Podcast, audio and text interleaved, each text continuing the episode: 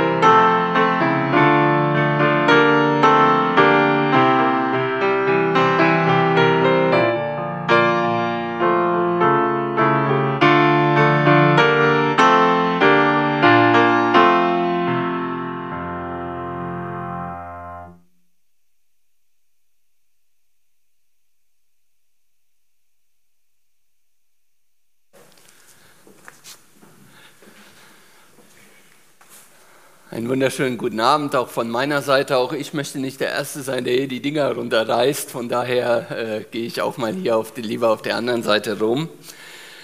Jochen, du hast es gesagt, du bist der Gott, der mich sieht. Die Jahreslosung 23, darum soll es heute gehen.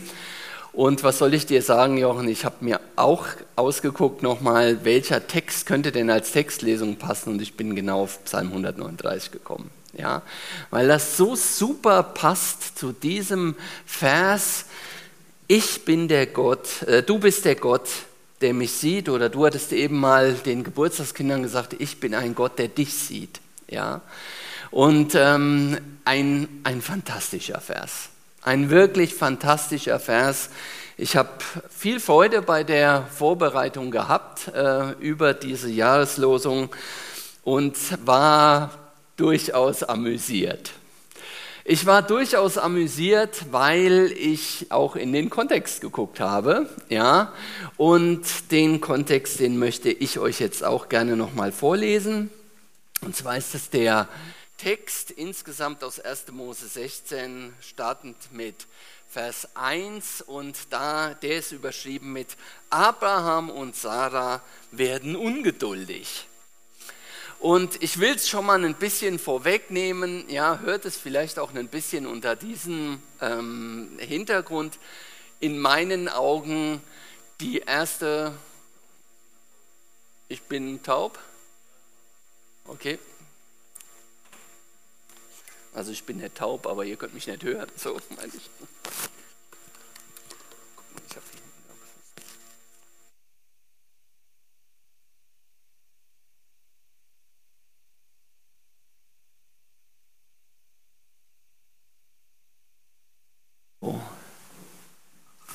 Mal kurz die Mikrofone getauscht. Jetzt geht wieder alles? Super gut. Was ich sagen wollte, hört den Text mal unter dem Hintergrund oder vor dem Hintergrund die erste Soap in der Bibel. Ja, so möchte ich es einfach mal ähm, nennen und wir lesen jetzt aus 1. Mose 16. Abraham und Sarah werden ungeduldig. Abraham und Sarah konnten keine Kinder bekommen, da Sarah unfruchtbar war. Eines Tages schlug sie ihrem Mann vor, du weißt, dass der Herr mir Kinder versagt hat, aber nach den geltenden Gesetzen kannst du mir durch eine Sklavin Kinder schenken. Darum überlasse ich dir meine ägyptische Magd Hagar, vielleicht werde ich durch sie doch noch Nachwuchs bekommen. Abraham war damit einverstanden. Und Sarah gab ihm die Ägypterin Hagar zur Nebenfrau, die ihr als Sklavin diente. Sie lebten zu der Zeit schon zehn Jahre im Land Kanaan. Abraham schlief mit Hagar und sie wurde schwanger. Als Hagar wusste, dass sie ein Kind erwartete, sah sie auf ihre Herrin herab. Da beklagte Sarah sich bei Abraham, jetzt wo Hagar weiß, dass sie schwanger ist, verachtet sie mich. Dabei war ich es, die sie dir überlassen hat. Du bist schuld, dass ich jetzt gedemütigt werde. Der Herr soll entscheiden, wer von uns beiden im Recht ist. Sie ist dein Eigentum, erwiderte Abraham. Ich lasse dir freie Hand. Mach mit ihr, was du willst. In der folgenden Zeit behandelte Sarah Hagar so schlecht, dass sie davonlief. Der Engel des Herrn fand sie an einer Wasserstelle in der Wüste auf dem Weg nach Schur und fragte sie, Hagar, du Sklavin von Sarah, woher kommst du und wohin gehst du? Ich bin auf der Flucht vor meiner Herrin Sarah, antwortete sie. Da sagte der Engel des Herrn zu ihr, geh zu ihr zurück, bleib ihre Sklavin und ordne dich ihr unter. Ich werde dir so viele Nachkommen schenken, dass man sie nicht mehr zählen kann. Du bist, du bist schwanger und wirst bald einen Sohn bekommen, nenne ihn Ismael, das bedeutet Gott hört denn der Herr hat gehört, wie du gelitten hast. Dein Sohn wird wie ein wildes Tier sein, das niemand bändigen kann. Er wird mit jedem kämpfen und jeder mit ihm. Voller Trotz bietet er seinen Verwandten die Stirn. Da, ließ da rief Hagar aus, ich bin tatsächlich dem begegnet, der mich sieht. Darum nannte sie den Herrn, der mit, ihm, mit ihr gesprochen hatte. Und jetzt kommt die Jahreslosung, du bist der Gott, der mich sieht. Für uns heute eine, gehe ich mal davon aus, skurrile Situation. Also wenn wir uns das heute mal so in die Zeit von Deutschland 2023 äh, hineinversetzen, dann ist das eine Sache, gehe ich davon aus, mit denen viele von euch so nichts anfangen können. Ja, dass es Sklaven eben in Deutschland gibt, das ist einfach faktisch schon abgeschafft, das gibt es nicht mehr. Dass diese Sklavinnen sogar eben entsprechend mit dem Hausherrn schlafen dürfen, um Nachkommen für das Haus zu sichern. Das ist eine Sache, die ja einfach sogar gegen unser Grundgesetz, glaube ich, sogar verstoßen würde. Ja, ähm, hatte ich ja auf Weihnachten auch schon mal ein bisschen was zu gesagt. Und ja, Sarah gibt aber ihrem Mann ähm, Abraham die Hagar eben entsprechend zur Frau, zur Nebenfrau, wie wir es eben hier lesen. Und ja, dann erwächst daraus tatsächlich ein Junge, ein Knabe, ein Baby. Und die beiden Frauen, die Sarah und die Hagar, die geraten aneinander. Ja, Hagar scheint sich da doch recht, ja, sage ich mal, arrogant wahrscheinlich gegenüber der Sarah zu verhalten. Wir wissen das aus dem Kontext damals, da war das eben Unfruchtbarkeit, war eine Schande. Ja, für Frauen eine Schande. Und Abraham hat aber so gar keine Lust, sich in diesen Zickenkrieg einzumischen und sagt, hier, ah, das ist doch deine Magd, ja, mach doch mit ihr, wie du willst, du wirst das schon richtig machen. Und ähm, das macht Sarah dann auch. Und meine Kinder würden sagen, die Sarah beginnt die Hagar zu dissen. Ja, also sie richtig schlecht zu behandeln. Und ähm, vielleicht hatte Hagar gedacht, naja, ich bin jetzt immerhin schwanger, ich trage die Frucht von Abraham in mir, ja, also ähm, da bin ich bestimmt auch unter Schutz von ihm, ja. Aber das scheint sich so nicht zu bewahrheiten, also diese äh, Hoffnung, die sie da hatte, das scheint nicht so zu sein. Hochmut kommt vor dem Fall oder beiße nie die Hand, die dich füttert, das waren gerade mal so zwei Stichpunkte, die mir da eingefallen sind, ja. Die Hager hatte sich verkalkuliert. Ja, die hatte sich da verkalkuliert mit ihrem Verhalten der Sarah gegenüber und dumm gelaufen. Jetzt dreht Sarah den Spieß um und macht ihr Hausrecht geltend und entfaltet das volle Potenzial an Gemeinheiten Hagar gegenüber. Und die schwangere Hagar, die schwangere Hagar flieht vor lauter Verzweiflung in die Wüste. Ein klares Indiz dafür, wie verzweifelt sie wirklich war und wie sehr sie durch Sarah gedemütigt sein werden musste, ja. Also als schwangere Frau in die Wüste zu gehen, ja, das ist schon wirklich krass. Da musst du schon sehr, sehr verzweifelt sein. Aber immerhin, sie findet Wasser und sie selbst wird auch gefunden. Sie findet nicht nur Wasser an einer Stelle, sondern sie wird gefunden. Und in Vers 7, da lesen wir, der Engel des Herrn fand sie an einer Wasserstelle in der Wüste.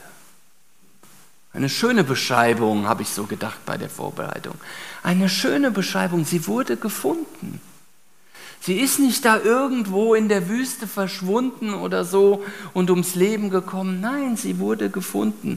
Und ich musste an dieser Stelle sofort an das Gleichnis des verlorenen Schafs denken, wo Jesus eben von spricht, dass das eine verlorene Schaf gesucht wird. Und wenn der gute Hirte es findet, dann nimmt er es auf die Schultern und bringt es voller Freude nach Hause. Ja, sie hat Sachen falsch gemacht. Ja, sie hatte sich ihrer Chefin, ihrer Herrin gegenüber falsch verhalten. Und das, was sie ertragen musste, was an Gemeinheiten da war, das spielt hier jetzt erstmal keine Rolle. Sie wird gefunden in der Wüste ganz allein, schwanger, ohne Schutz. Da bist du verloren, da bist du chancenlos und da bist du gnadenlos dem Tod ausgeliefert. Und dieser Vers 7, der gibt meines Erachtens auch schon so einen kleinen Ausblick auf das, was der Vers 13 dann eben sagt. Sie ist gefunden worden an dieser Wasserstelle. Sie ist gefunden worden durch den guten Hirten.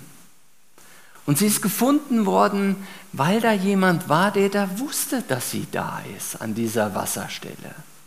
Der sie dort schon gesehen hatte. Und der im, auf dem Schirm hatte, Hagar ist da. Sie ist da. Und dann redet der gute Hirte zu ihr und sagt, Hagar, du Sklavin von Sarah, ihre Rolle wird hier an der Stelle nochmal klar gemacht. Habe ich so gedacht, ja. Also Sklavin von Hagar, das wird hier, so wird sie angesprochen. Woher kommst du und wohin gehst du? Ich bin auf der Flucht vor meiner Herrin Sarah, antwortete sie. Hagar kann lediglich die Antwort auf eine der beiden gestellten Fragen geben. Sie kann sagen, woher sie kommt. Sie kann sagen, ich bin von meiner Herrin Sarah geflüchtet. Das ist da, wo ich herkomme. Aber sie kann nicht die zweite Frage beantworten, wo gehst du hin? Wo führt dein Weg dich denn hin, wo, auf dem du jetzt gerade bist? Vielleicht ist ihr an dieser Wasserstelle das erste Mal aufgefallen und klar geworden, was habe ich mir dabei gedacht? Was habe ich nur dabei gedacht, dieses Zelt und Abraham und Sarah zu verlassen, wo ich eigentlich versorgt war? Und jetzt sitze ich hier in der Wüste, es ist heiß, ich habe zwar Wasser, aber das ungeborene Leben in meinem, in meinem Bauch, was passiert damit? Was ist mit Essen? Was ist mit Schutz vor wilden Tieren, vor Sklavenhändlern oder vor der Hitze des Tages oder der Kälte des Nachts? Vielleicht sind diese Fragen alle in ihr rumgegangen, in ihrem Kopf gewesen, als sie nicht antworten konnte, wo willst du hin? Wo gehst du hin? Und sie hatte keine Antwort auf diese lebensbedrohenden Fragen, die einfach da waren. Und dann bekommt sie die lebensrettende Ansage, die für Hagar sicherlich nicht die tollste war. Geh zurück in die Situation, aus der du gekommen bist. Geh zurück in die Situation, aus der du gerade eben geflohen bist und sei nicht mehr hochmütig, sondern sei demütig. Das sagt der gute Hirte an dieser Stelle der Hagar. Keine leichte Ansage. Keine leichte Ansage und zu diesem Zeitpunkt sicherlich nicht das, was die Hagar hören wollte. Sie hatte sicherlich noch im Kopf, wie sehr sie unter Sarah gelitten hat. Eine schwierige, vielleicht die schwierigste Forderung, die der gute Hirte überhaupt an sie stellen konnte, geh zurück. Und wäre es nicht nachvollziehbar gewesen, wenn Hagar an dieser Stelle widersprochen hätte und gesagt hätte, da komme ich gerade her und da gehe ich auch nie wieder hin. Du hast keine Vorstellung davon, wie mies mich die Sarah behandelt hat. Aber als wäre dieser Einwand, dieser potenzielle Einwand, der jetzt nicht in der Bibel steht, der gekommen wäre von ihr, als wäre der quasi dem Engel schon klar gewesen, so antwortet dieser Engel mit zwei Verheißungen für Hagar. Erstens, ich werde dir so viele Nachkommen schenken, dass man sie nicht mehr zählen kann, was beinhaltet, dass das hier, dieser Platz, an dem sie im Moment ist, nicht das Ende ist. Es wird hier nicht zu Ende sein, sondern es wird weitergehen. Es wird weitergehen mit ihr und sie wird viele, viele Nachkommen haben. Und der zweite, oder die zweite Zusage, die ich sehr, sehr, sehr stark finde, du bist schwanger und wirst bald einen Sohn bekommen, nenne ihn Ismael, Gott hört, denn der Herr hat gehört, wie du gelitten hast. Der Herr hat gehört, wie sehr du gelitten hast.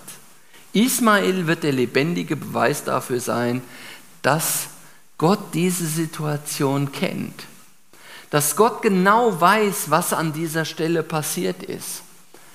Gott hat gehört. Er hat gehört, wie du gebetet hast, Hagar. Er hat gehört, was eben entsprechend sich bei dir im Moment zuträgt.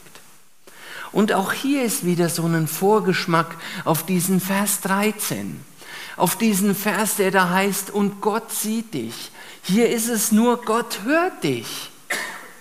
Und ich finde das so schön in diesem Text, wenn wir das so, so mitkriegen, dass Gott hört und dass Gott sieht. Das sind Sinne, die wir Menschen haben, von denen wir beschrieben kriegen, dass Gott diese Sinne auch hat. Er sieht uns und hier in dem Fall, er hört uns. Er hat das Leiden von Hagar gesehen und gehört. Und jetzt kommt der Wechsel. Jetzt kommt ein für mich persönlich eigentlich erstaunlicher Wechsel, weil dieser, dieser Widerspruch von äh, Hager, dieser vermeintliche Widerspruch nicht stattfindet. Er findet nicht statt, sondern wir lesen in Vers 13, da rief Hager aus, ich bin tatsächlich dem begegnet, der mich sieht. Darum nannte sie den Herrn, der mit ihr gesprochen hatte, du bist der Gott, der mich sieht. Du bist der Gott, der mich sieht. Und ich fand es auch schön, diesen vertonten Text, sage ich mal, ähm, eingangs zu hören, weil da viel, viel von dem drin ist an Gedanken, die mir dann auch durch den Kopf jagten. Ich muss aber gestehen, der erste Gedanke, der allererste Gedanke, den ich hatte, als ich die Jahreslosung gehört, gehört habe, du bist der Gott, der mich sieht, war an ein Kinderlied. Der Gedanke an ein Kinderlied, und zwar das Kinderlied, pass auf, kleines Auge, was du siehst, denn der Vater im Himmel schaut vom Himmel herab, drum pass auf, kleines Auge, was du siehst. Und davon gibt es sieben Strophen. Ich habe eben meine Frau mal gefragt, ob sie weiß, was die sieben Strophen sind. Ja, ich will euch das jetzt mal ersparen. Ja, nimm das mal vorne weg. Also es fängt an mit, pass auf, kleines Auge, was du siehst, dann kleines Ohr, was du hörst kleiner Mund, was du sprichst, kleine Hand, was du tust, kleiner Fuß, wo du gehst, kleines Herz, was du glaubst. Und kleines Ich werd nicht groß. Hätte man vielleicht auch der guten Hager mal singen können, ja, an dieser Stelle, ja, die vielleicht damit Hochmut ein bisschen zu kämpfen hatte. Und dann immer der Text dann, denn der Vater im Himmel schaut auf dich herab, drum pass auf, kleines Auge, was du siehst, kleines Ohr, was du hörst und so weiter und so fort. Denn der Vater im Himmel sieht dich und erhebt seinen Zeigefinger bei allem, was du den ganzen langen Tag so falsch machst. Wehe dir, du kleines Auge, du kleines Ohr, du kleiner Mund, du kleine Hand, was du machst, weil Gott alles sieht. Gott sieht alles und er sieht auch all das, was du falsch machst. Und der dann den Stock zückt und dann straft. Und dann straft und für all die Dinge, die du bis dahin vergeigt hast, dann eben entsprechend dich straft oder vielleicht sogar andere noch straft für das, was du falsch gemacht hast. Und tatsächlich ist das so eine Denke, die mir bei vielen evangelikalen Christen in vielen FEGs begegnet ist. Das Bild eines Gottes, der straft. Das Bild eines Gottes, der mich für meine Fehltritte büßen lässt oder andere für meine Fehltritte büßen lässt. Und das hat mich immer schon geärgert. Und je mehr Leute ich kennenlerne, die dieses Bild Gottes haben, umso mehr ärgert mich das. Das ärgert mich wirklich sehr, weil es so weit weg ist von einem Gottesbild, was ich habe, und weil es so weit weg ist von dem Vers dieser Jahreslosung, was ich denke, was da wirklich hintersteht. Gott sieht dich. Denn der Kontext in diesem Vers hier spricht eine andere Sprache. Hagar ist froh darüber, dass Gott sie sieht. Hagar ist froh darüber, dass Gott sie gefunden hat an diesem Wasserloch. Hagar ist froh darüber, dass sie eine Perspektive für ihr Leben bekommen hat, eine Zusage für ihr Leben bekommen hat, wie es eben entsprechend weitergeht. Du bist ein Gott, der mich sieht. Das ist das Ende einer verzweifelten Flucht von ihr eine neue Perspektive für ihr Leben. Ja, die Situation, in die sie zurückgeht, wird nicht völlig verändert sein. Die Sache mit Abraham und Sarah wird schwierig sein. Der Junge, der geboren wird, der Ismael, wird sie immer an diese Situation erinnern. Aber Gott sieht das alles. Gott sieht das alles und er hat ihr eine Zusage gegeben. Eine Zusage, die für sie gilt und der Dinge einfach ändert. Und wir wissen, wie die Geschichte weitergeht. Hagar ist zurückgegangen. Hagar ist zurückgegangen, sie hat Ismael eben entsprechend zur Welt gebracht. Und alles, was eben entsprechend dann kam, hat sich bewahrheitet. Und ich möchte an dieser Stelle auch mal ganz ehrlich sagen, das, was das Kinderlied sagt, Gott sieht alles, das ist tatsächlich so. Das ist nicht falsch. Das ist nicht irgendwie an den Haaren herbeigezogen. Nein, Gott sieht wirklich alles. Und Gott weiß wirklich alles. Diese Aussage stimmt. Alle Dinge, die auf dieser Welt passieren, sind ihm bekannt. Alle Dinge, die wir denken, sind ihm bekannt. Die Vergangenheit, die Gegenwart und die Zukunft eines jeden Menschen sind diesem Gott bekannt. Und wenn wir da drinnen lesen, dieses, dieses Bekenntnis, Gott sieht alles, dann ist das richtig. So ist es. Gott sieht alles. Und ich möchte euch an dieser Stelle ermutigen, auch so zu beten. So mit Gott zu reden vor dem Bewusstsein, dass er tatsächlich alles weiß. Und dass es keine Dinge gibt, wenn ihr mit ihm redet, die ihr vor ihm geheim halten könntet oder geheim halten müsstet. Ich habe mir überlegt, wie ich euch das sagen könnte, wie ich das euch klar machen kann, was ich euch damit sagen will. Ich habe mir mal darüber nachgedacht, ich habe im letzten Jahr viel für meine Mama gebetet. Ihr wisst, sie ist gestorben und meine Gebete für meine Mama, die waren eben so ein Ansatz dieser absoluten Ehrlichkeit vor Gott. Da war drin, ich möchte, dass sie wieder gesund wird. Da war drin, ich möchte nicht, dass sie stirbt. Da war drin, ich bin noch nicht bereit dazu, meine Mama auch jetzt noch herzugeben, nachdem ich meinen Papa schon hergegeben habe. Da war drin, ich bin immer doch wöchentlich so gerne zu ihr zum Mittagessen gegangen. Da war drin, ohne sie ist eine Lücke in meinem Herzen.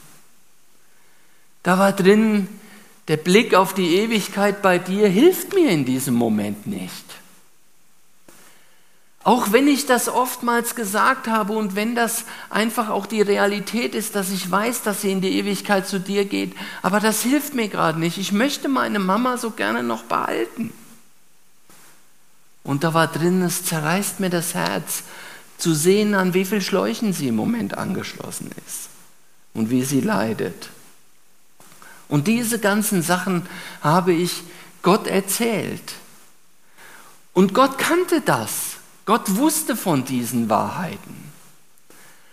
Und ein zweites Beispiel möchte ich vielleicht auch hier mit Hinblick auf die Hagar sagen. Wenn ihr betet, wenn ihr mit Gott redet, mit diesem Gott, der alles sieht, dann könnt ihr ihm eben auch sagen, und ich bin jetzt genau in dieser Situation, weil ich es verbockt habe. Weil ich einen Fehler gemacht habe. Und wie oft beten wir eben nicht in dieser Art? Sondern wir meinen dann, mit Gott reden zu müssen, als wie wir mit einem Menschen reden, dass wir uns da irgendwie rechtfertigen müssten oder so manche Halbwahrheiten dann bringen oder andere Sachen, von denen wir genau wissen, dass sie wahr sind und die unmittelbar auch mit unseren Beweggründen zu tun haben, dass wir die Gott gegenüber verschweigen. Wie unsinnig. Gott sieht alles und er weiß alle Details. Und ich hätte jetzt das Gebet von Hagar an dieser Stelle auch gerne gehört, der gesagt hätte, ja, ich weiß, ich habe mich auch nicht immer richtig verhalten, der Sarah gegenüber. Ich habe Fehler gemacht.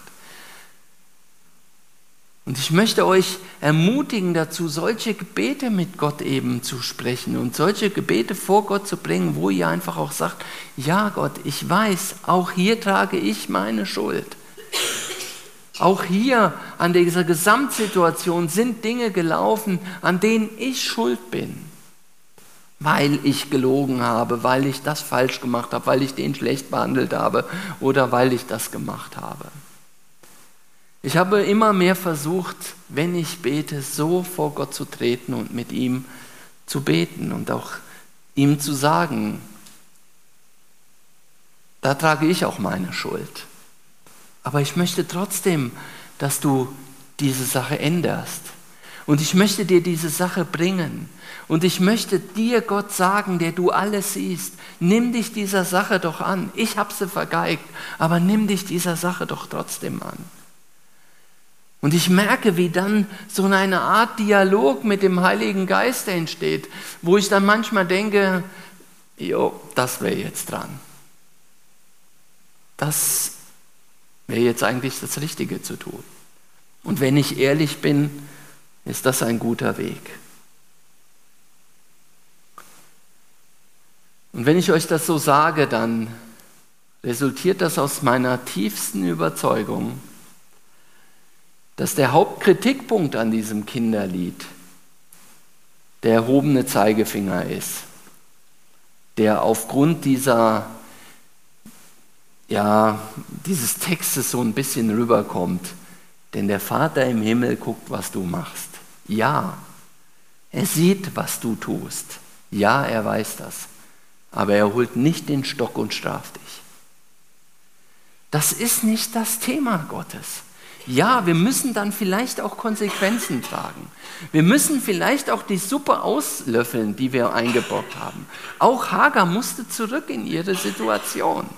Das ist ihr nicht erspart geblieben. Aber dieses, dieser Stock, dieser strafende Gott, der in vielen, vielen Köpfen da ist, der existiert meines Erachtens nicht. Es gibt einen 100% gerechten Gott.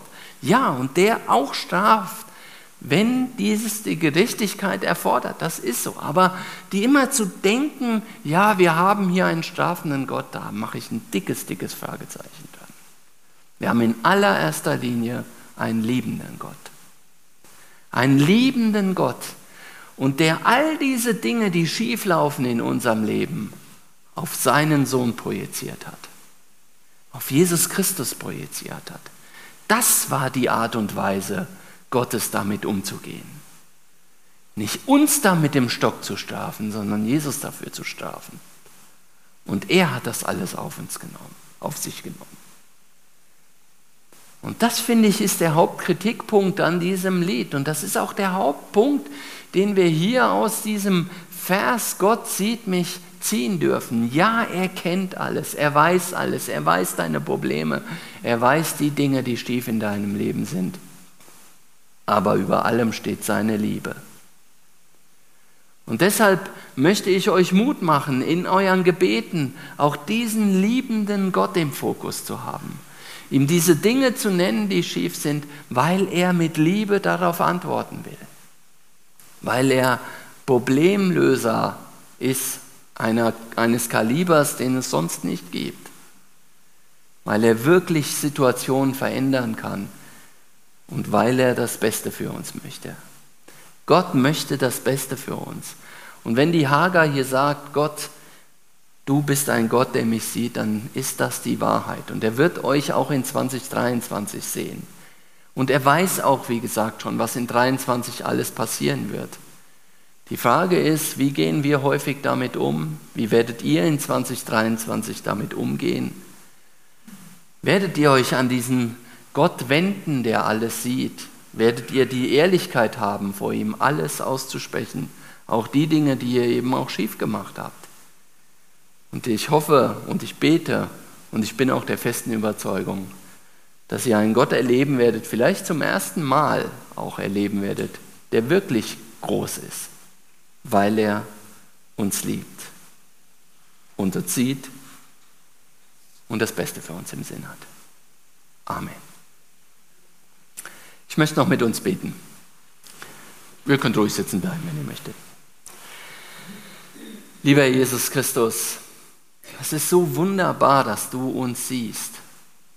Dass du ein Gott bist, der uns sieht, der uns bis ins Herz gucken darf. Bis in den letzten Gedanken. Da guckst du rein und du weißt alles, du weißt alle Hintergründe, du kennst alle Themen, auch unsere persönlichen Themen. Du kennst die Dinge, die gut laufen, du kennst die Dinge, die schlecht laufen. Und es ist bei alledem wunderbar zu wissen, dass du das siehst. Und ich bin so froh darüber, lieber Herr, dass du uns liebst, dass du uns von Herzen liebst und dass du Jesus in diese Welt gesandt hast. Wir haben vor 14 Tagen knapp daran gedacht. Du bist gekommen in diese Welt, lieber Herr. Das ist so wunderbar und ich möchte dich darum bitten, dass wir ganz neu erleben, auch im Gebet mit dir erleben, dass du der Lebendige bist, der uns sieht, der auf uns aufpasst und der uns lieb hat. Hab du ganz herzliches Dankeschön dafür. Amen.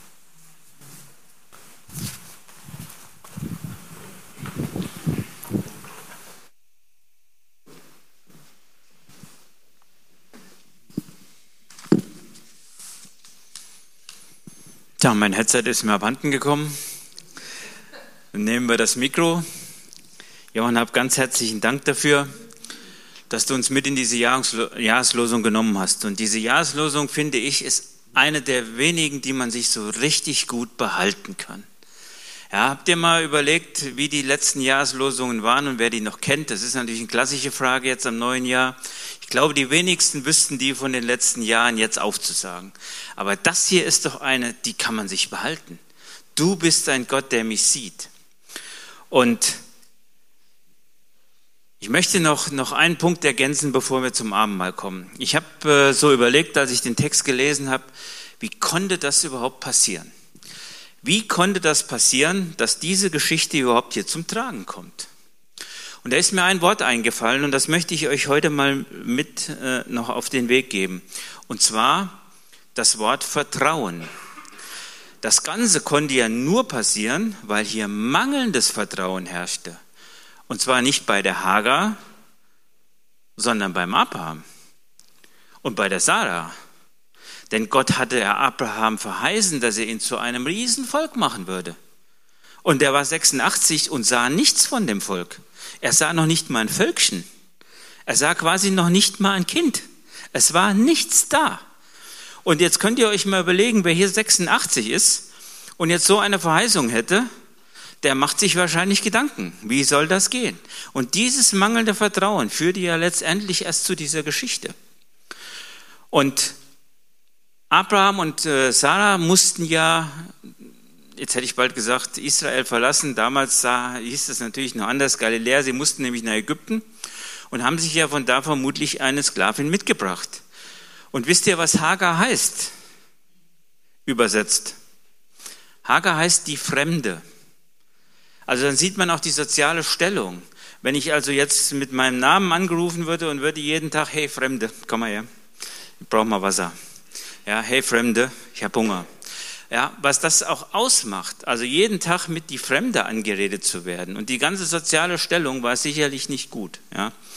Und man sieht letztendlich auch an dem Vertrauen, was es natürlich für Konsequenzen hat. Und das sehen wir jetzt viereinhalbtausend Jahre später. Ja, was ist denn aus Hagar geworden? Gott hat sein Versprechen gehalten. Aus Ismael wurde ein sehr großes Volk. Und das Volk haben wir heute noch. Ja, und das, was damals, der Jochen hat es vorgelesen, zum Schluss gesagt wurde mit, ja, es wird ein, ein kriegerischer Junge sein, der wird sich quasi mit jedem anlegen, der mir über den Weg läuft. Das haben wir heute auch noch. Genau diese Völker legen sich mit jedem an, die denen über den Weg laufen. Da hat sich nichts daran geändert. Das Versprechen ist eingehalten. Und das Faszinierende an dieser ganzen Geschichte ist doch wirklich, dass Jesus die Leute und seine Leute nicht im Stich lässt. Ja, und ich habe mir fielen dann noch spontan ein, so zwei, drei andere Leute. David, so ein klassischer Fall, ähnlich wie Hagar. Ja, noch krasser ist es bei Jakob oder Josef als Beispiel. Ja, genau das Gleiche. Und Die wurden alle letztendlich gedemütigt. Josef ja auch. Ja, Josef hatte sich ein bisschen überhoben. Ja, ich war ein bisschen besser wie seine Brüder. Und der Vater hatte natürlich sein Übriges dazu getan. Aber dann musste Josef nach Ägypten. Und es war sicherlich sehr, sehr demütig für ihn, da als Sklave zu arbeiten. Aber Gott hat auch das wieder gerade gerückt und hat alles zum Besten dienen lassen. Und so ist das bei der Hager auch. Wir wollen Abendmahl feiern. Abendmahl ist ein Gedächtnismahl und ich persönlich finde das wirklich schön, dass wir das normalerweise mindestens einmal im Jahr, äh, im, Jahr im Monat auch tun. Ja, ich habe jetzt von einer Gemeinde gelesen, ähm, die das Abendmahl nur bei besonderen Gottesdiensten feiert, also nur mal Ostern oder mal Weihnachten oder äh, kamen die auf jeden Fall auf drei oder viermal Abendmahl im Jahr.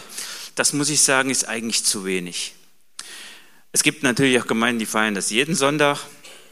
Aber ich bin froh, dass wir das zumindest mal einmal im Monat feiern. Und wir wollen zwei Strophen singen noch von Gott ist die Liebe als Übergang zum Abendmahl. Wer nicht am Abendmahl teilnehmen kann, der kann während wir die zwei Strophen singen nach Hause gehen. Alle anderen seid herzlich eingeladen, auch an diesem Abendmahl teilzunehmen. Wichtig ist das, dass wir Jesus Christus als Herrn und Heiland angenommen haben, dass wir wissen, dass er unsere Schuld vergibt und das, was er am Kreuz für uns getan hat, dass das unser Leben rettet. Und das wollen wir gleich tun. Wir singen zwei Strophen, Gott ist die Liebe und ähm, die zweite, er sandte Jesu.